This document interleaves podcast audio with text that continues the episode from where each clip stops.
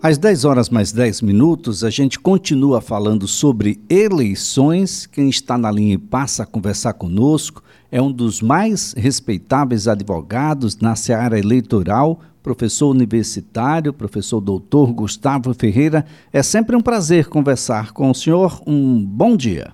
Bom dia, Elias. Bom dia, os ouvintes da CBN. É sempre um prazer estar falando aqui com o amigo sobre um pouquinho de direito eleitoral. Mas vamos lá, né? Vamos à pergunta, extremamente importante. É, Elias, o eleitor tem, como você bem mencionou, até o dia 4 de maio para resolver, pelo menos para entrar com o pedido. Agora, cabe lembrar, Elias, não somente do alistamento eleitoral, como de transferência é, e da a regularização de eventuais pendências, como multa, isso pode ser feito é, se for somente multa, né, é, até as vésperas da eleição, tá? Agora, se for necessidade de correção do cadastro, de alteração, tem que botar, é, o eleitor tem que estar ciente que essa data de 4 de maio também serve para essas situações.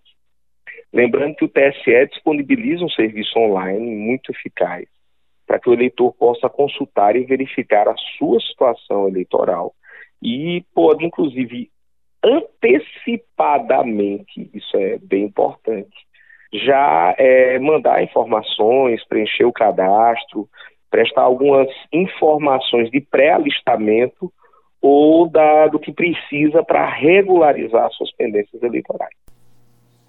Então quer dizer que em sendo multa, pagando a multa automaticamente, isso já, caso seja apenas multa, já se resolve, professor? Se for no, até o dia 4, é de forma automática, porque, e é até vou explicar depois por que isso do dia 4. É, posteriormente, será necessário a emissão de uma certidão, e aí o eleitor vai ter que ir ao local que está pedindo a sua regularização e apresentar em conjunto é, essa certidão onde aponta que ele começou ou deu início às tratativas de regularização. O que acontece, Elias? Porque essa data, vamos botar assim, mágica do 4 de maio, mas ela não é, de 4 de maio ela não, tão, não é tão mágica assim. A legislação eleitoral, ela fixa que nos 150 dias que antecedem a eleição, então aí de 5 de maio em diante, é obrigatório que o eleitor esteja uh, é, com tudo, que o sistema feche, para evitar a inclusão indevida de eleitores, são a prevenção para a segurança das eleições. Então, a partir dessa data, os processos já dado entradas de alistamento, de transferência, de regularização, eles conseguem correr naturalmente, né, até dia 4. A partir do dia 5 e mais adiante, isso vai até normalmente depois do segundo turno, o sistema ele não permite a entrada de novas informações. Aquelas que já foram dadas entradas prosseguem, mas eu não posso lançar novos dados ou lançar novos pedidos abrir novos processos. Quando a pendência é somente de multa, o pessoal do cartório eleitoral vai ter um trabalho extra, mas eles podem resolver emitindo essa certidão, a declaração dizendo, olha, a multa, mas esse eleitor já resolveu a multa. Então isso ajuda quem está com alguma pendência. Mas volta a dizer, destacando isso, para quem tem tão somente uma multa. Se o eleitor tiver alguma outra pendência mais séria, aí ele não consegue somente com a declaração. E não adianta, não é o pessoal do cartório que não quer te ajudar ou estão com raiva de você. É que o sistema fecha em âmbito nacional e aí não tem o que se fazer. Nesse caso, os cartórios eleitorais já estão abertos com atendimento presencial. É bom Sim. entrar em contato, sempre tem a lista e os telefones dos cartórios eleitorais no site do TRE de Alagoas. Agora o bicho pega. O governador Renan Filho anunciou de que está nos seus últimos dias e que na próxima semana renuncia ao mandato de governador do estado de Alagoas. E eu lembro que a gente não tem vice. Então a gente pode ficar sem governador mesmo durante esse período. O professor Gustavo Ferreira assume o secretário de Estado, talvez aí ah, o secretário do Gabinete Civil, ou não é bem assim que as coisas funcionam? Não, não é assim não. Ah, no direito brasileiro, quem, você tem uma linha sucessória, uma linha sucessória temporária, temporária sim, porque você vai dar posse ao presidente da Assembleia Legislativa, temporariamente, como nós não temos vice, até ser feita a escolha de um novo governador. Né? Ah, se o presidente da Assembleia não puder, qualquer que seja o motivo, então passa-se para o da sequência né, na, na estrutura nossa, que é o presidente do TJ. E por que é uma substituição temporária? Porque eles obrigatoriamente deverão convocar uma nova eleição. É, não é uma facultatividade, é uma obrigação. Tem prazo para isso? Sim, prazo máximo de 30 dias. 30 dias a contar da renúncia? A contar da renúncia, a contar da vacância, né? Ela a sendo oficializada, você tem 30 dias para poder resolver. Bom, imaginando que o presidente da Assembleia aceita, ele vai poder se candidatar ainda nessa eleição, a reeleição como deputado estadual? Excelente pergunta. Então, se ele aceitar, ele vai fica com a opção de ser candidato à reeleição como governador, é uma opção, ou não ser candidato a nada, mas não poderá ser candidato à reeleição como deputado estadual. Então, nesse caso, a, o, o, o mandato iria, numa rejeição, naturalmente, do presidente da Assembleia, para o Tribunal de Justiça, o é, desembargador na presidente? impossibilidade, vamos dizer assim, do presidente da Assembleia, qualquer que seja o motivo, poder assumir, vai para o presidente do Tribunal de Justiça até a realização da eleição indireta. Eleição indireta, caso, eleição indireta, né? eleição indireta sendo realizada mesmo com a presidência do Tribunal de Justiça pelo Sim. Legislativo Alagoano, a Assembleia Legislativa. Exatamente, é ela que deve conduzir esse processo. Bom, é, nessa eleição eu posso me candidatar? Pode. Boa pergunta. Ah, posso? Beleza. Não é Pode. só deputado, é, é, muita, não? Muita gente acha, a pergunta é muito boa, muita gente acha, ah, eleição indireta é, só pode ser candidato quem é deputado estadual. Não, qualquer pessoa que cumpra as condições de elegibilidade, né, idade é, superior a 30, 30 anos, filiação a partido político, domicílio eleitoral, qualquer cidadão, cidadã que cumpra esses requisitos pode vir a ser candidato. É claro que quem está na Assembleia parte da premissa de já tem a vantagem, conhece os pares, né? É, já, já está no, no, ambiente, né? Mas qualquer pessoa pode vir a se registrar e a concorrer, né? Não tem, não tem essa...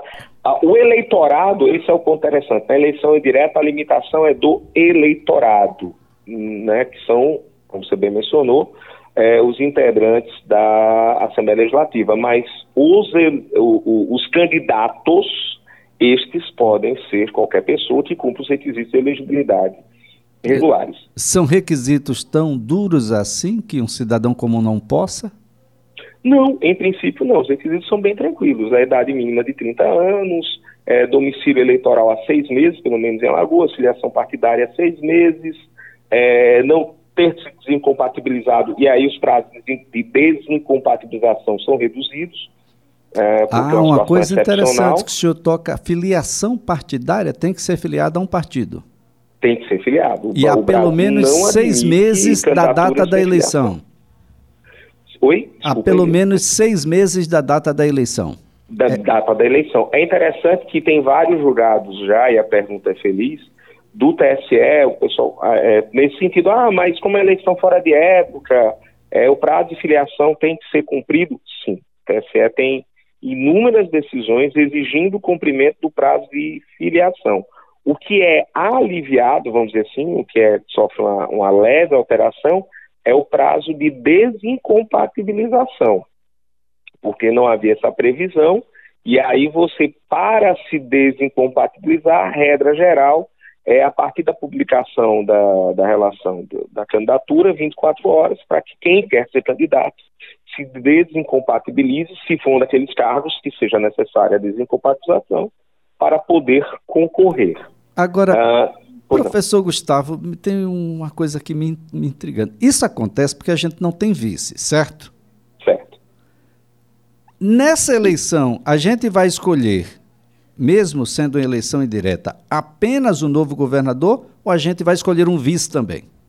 Não, tem que escolher um vice, obrigatoriamente. Obrigatoriamente? A é completa, obrigatoriamente. Bom, um em, em, face da. Eu, eu, nunca fui filiado a nenhum partido, não sou ainda hoje, mas eu já iria lhe fazer o convite. A chapa estava completa. Também não sou.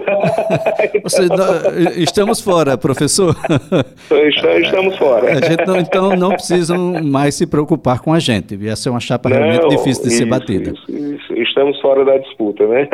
Estamos fora da disputa, mas a gente vai sair ah, dessa eleição com um governador e um vice-governador. Não me atrai muito o nome de tampão porque ele não vai cumprir a ação de tampão, ele vai ter que governar e é um período Sim. extenso, são muitos os meses até dezembro.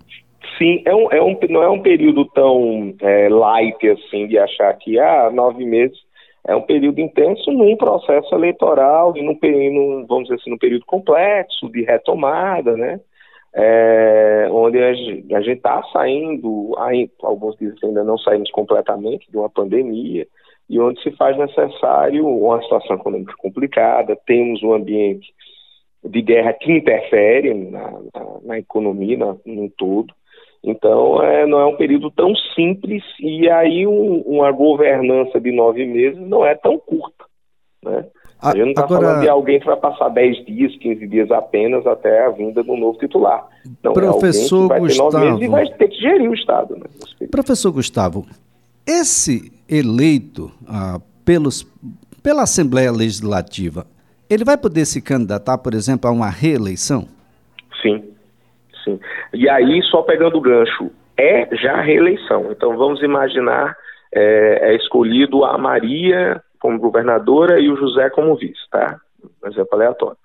É, eles vão disputar a reeleição. Em ganhando nesse ano 2022, eles não vão poder disputar em 2026, porque eles já foram reeleitos.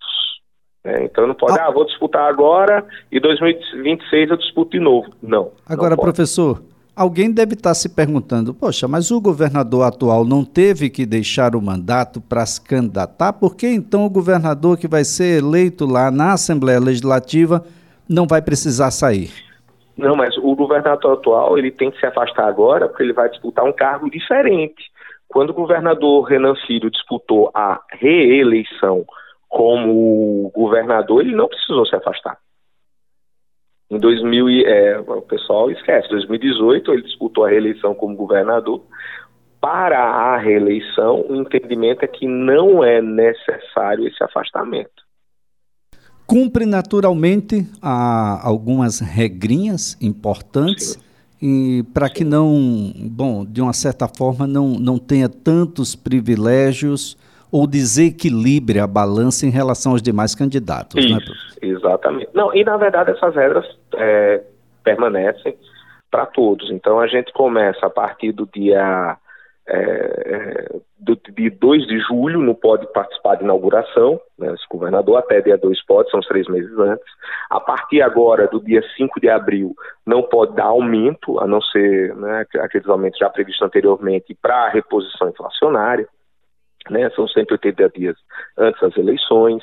É, concurso público, e aí eu gosto sempre de citar isso, porque muita gente diz, ah, nos três meses anteriores às eleições eu não posso é, fazer concurso público. Não, eu posso fazer concurso público, sim. Né? O que eu não posso é dar posse.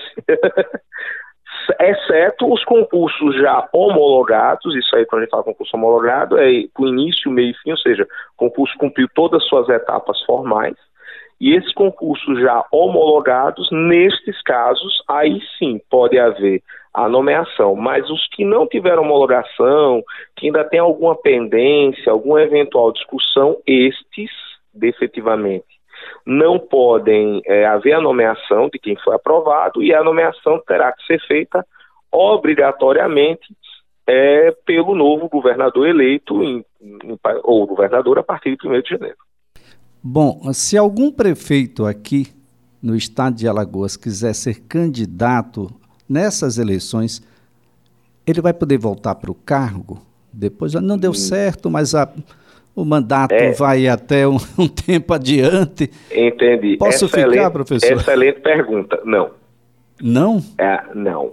Não. É um o, caminho o sem volta. É, o prefeito que sair é, para ser candidato, vou, vou, dar um exemplo da eleição 2018, tá? E até são exemplos de fora aqui do estado. Ah, o Dória, era o governador de São Paulo capital, foi candidato ao governo do estado de São Paulo, ganhou, tomou posse, ok. O Carlos Astana era o prefeito de Palmas, em Tocantins, foi candidato ao governo de Tocantins e perdeu. É, nesse, no caso, Carlos Astana é, perdeu, perdeu, não, não voltou a ser prefeito. Perdeu tudo, perdeu o mel perdeu tudo, e perdeu a cabaça, perdeu como se diz aqui, o ditado. É, Bem, professor, ditado. ainda esta semana vamos conversar sobre não dá para chamar de janela eleitoral, né, professor? Definitivamente. Só se for daquela janela daqueles casarios antigos, porque aquilo parece uma é. porta bem escancarada. É, é, ah, é um janelão, né? É, tem, um janelão de fazenda, vamos botar. Tem muito, muitos políticos já fizeram a verdadeira peregrinação por vários partidos sem sair do que está. Talvez ele não saia para lugar nenhum.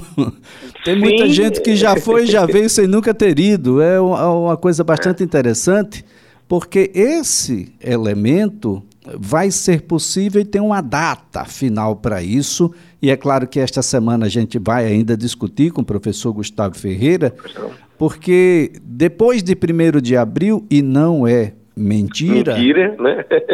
as coisas vão ficar finalmente mais claras. Por enquanto é, é só especulação. É se espera, Muita né? Especulação. Muita especulação, porque mesmo quem entrou, já mudou de partido, pode mudar de novo, não pode, professor? Só para a gente adiantar? Pode. pode sim. Ou seja, então o é dito pode Tem ficar pelo não dito. Essa janela, ela é muito ampla, então nesse período que começou dia 3 de março até dia 1 de abril, é, todas as alterações possíveis e imagináveis são admitidas. Então, você não está limitado a uma única mudança. Ah, eu posso fazer. O, o 10, que vai valer é aquela que estará em 2 de abril, não é isso? É, dois, agora, exato. 2 de abril que é o prazo final para a fixação do domicílio eleitoral, para quem quer ser candidato em outro estado, e para a definição do partido ao qual você pertence. Então, né, salvo previsão estatutária de um prazo maior, mas até onde eu sei, não estou dizendo que não tem, mas até onde eu sei, nenhum partido prevê um prazo maior de filiação. Muito bem. Professor Gustavo Ferreira, muito obrigado. Excelente dia para o senhor. Eu que agradeço. Um bom dia para você, Elisa, e um bom dia para os ouvintes da CBN.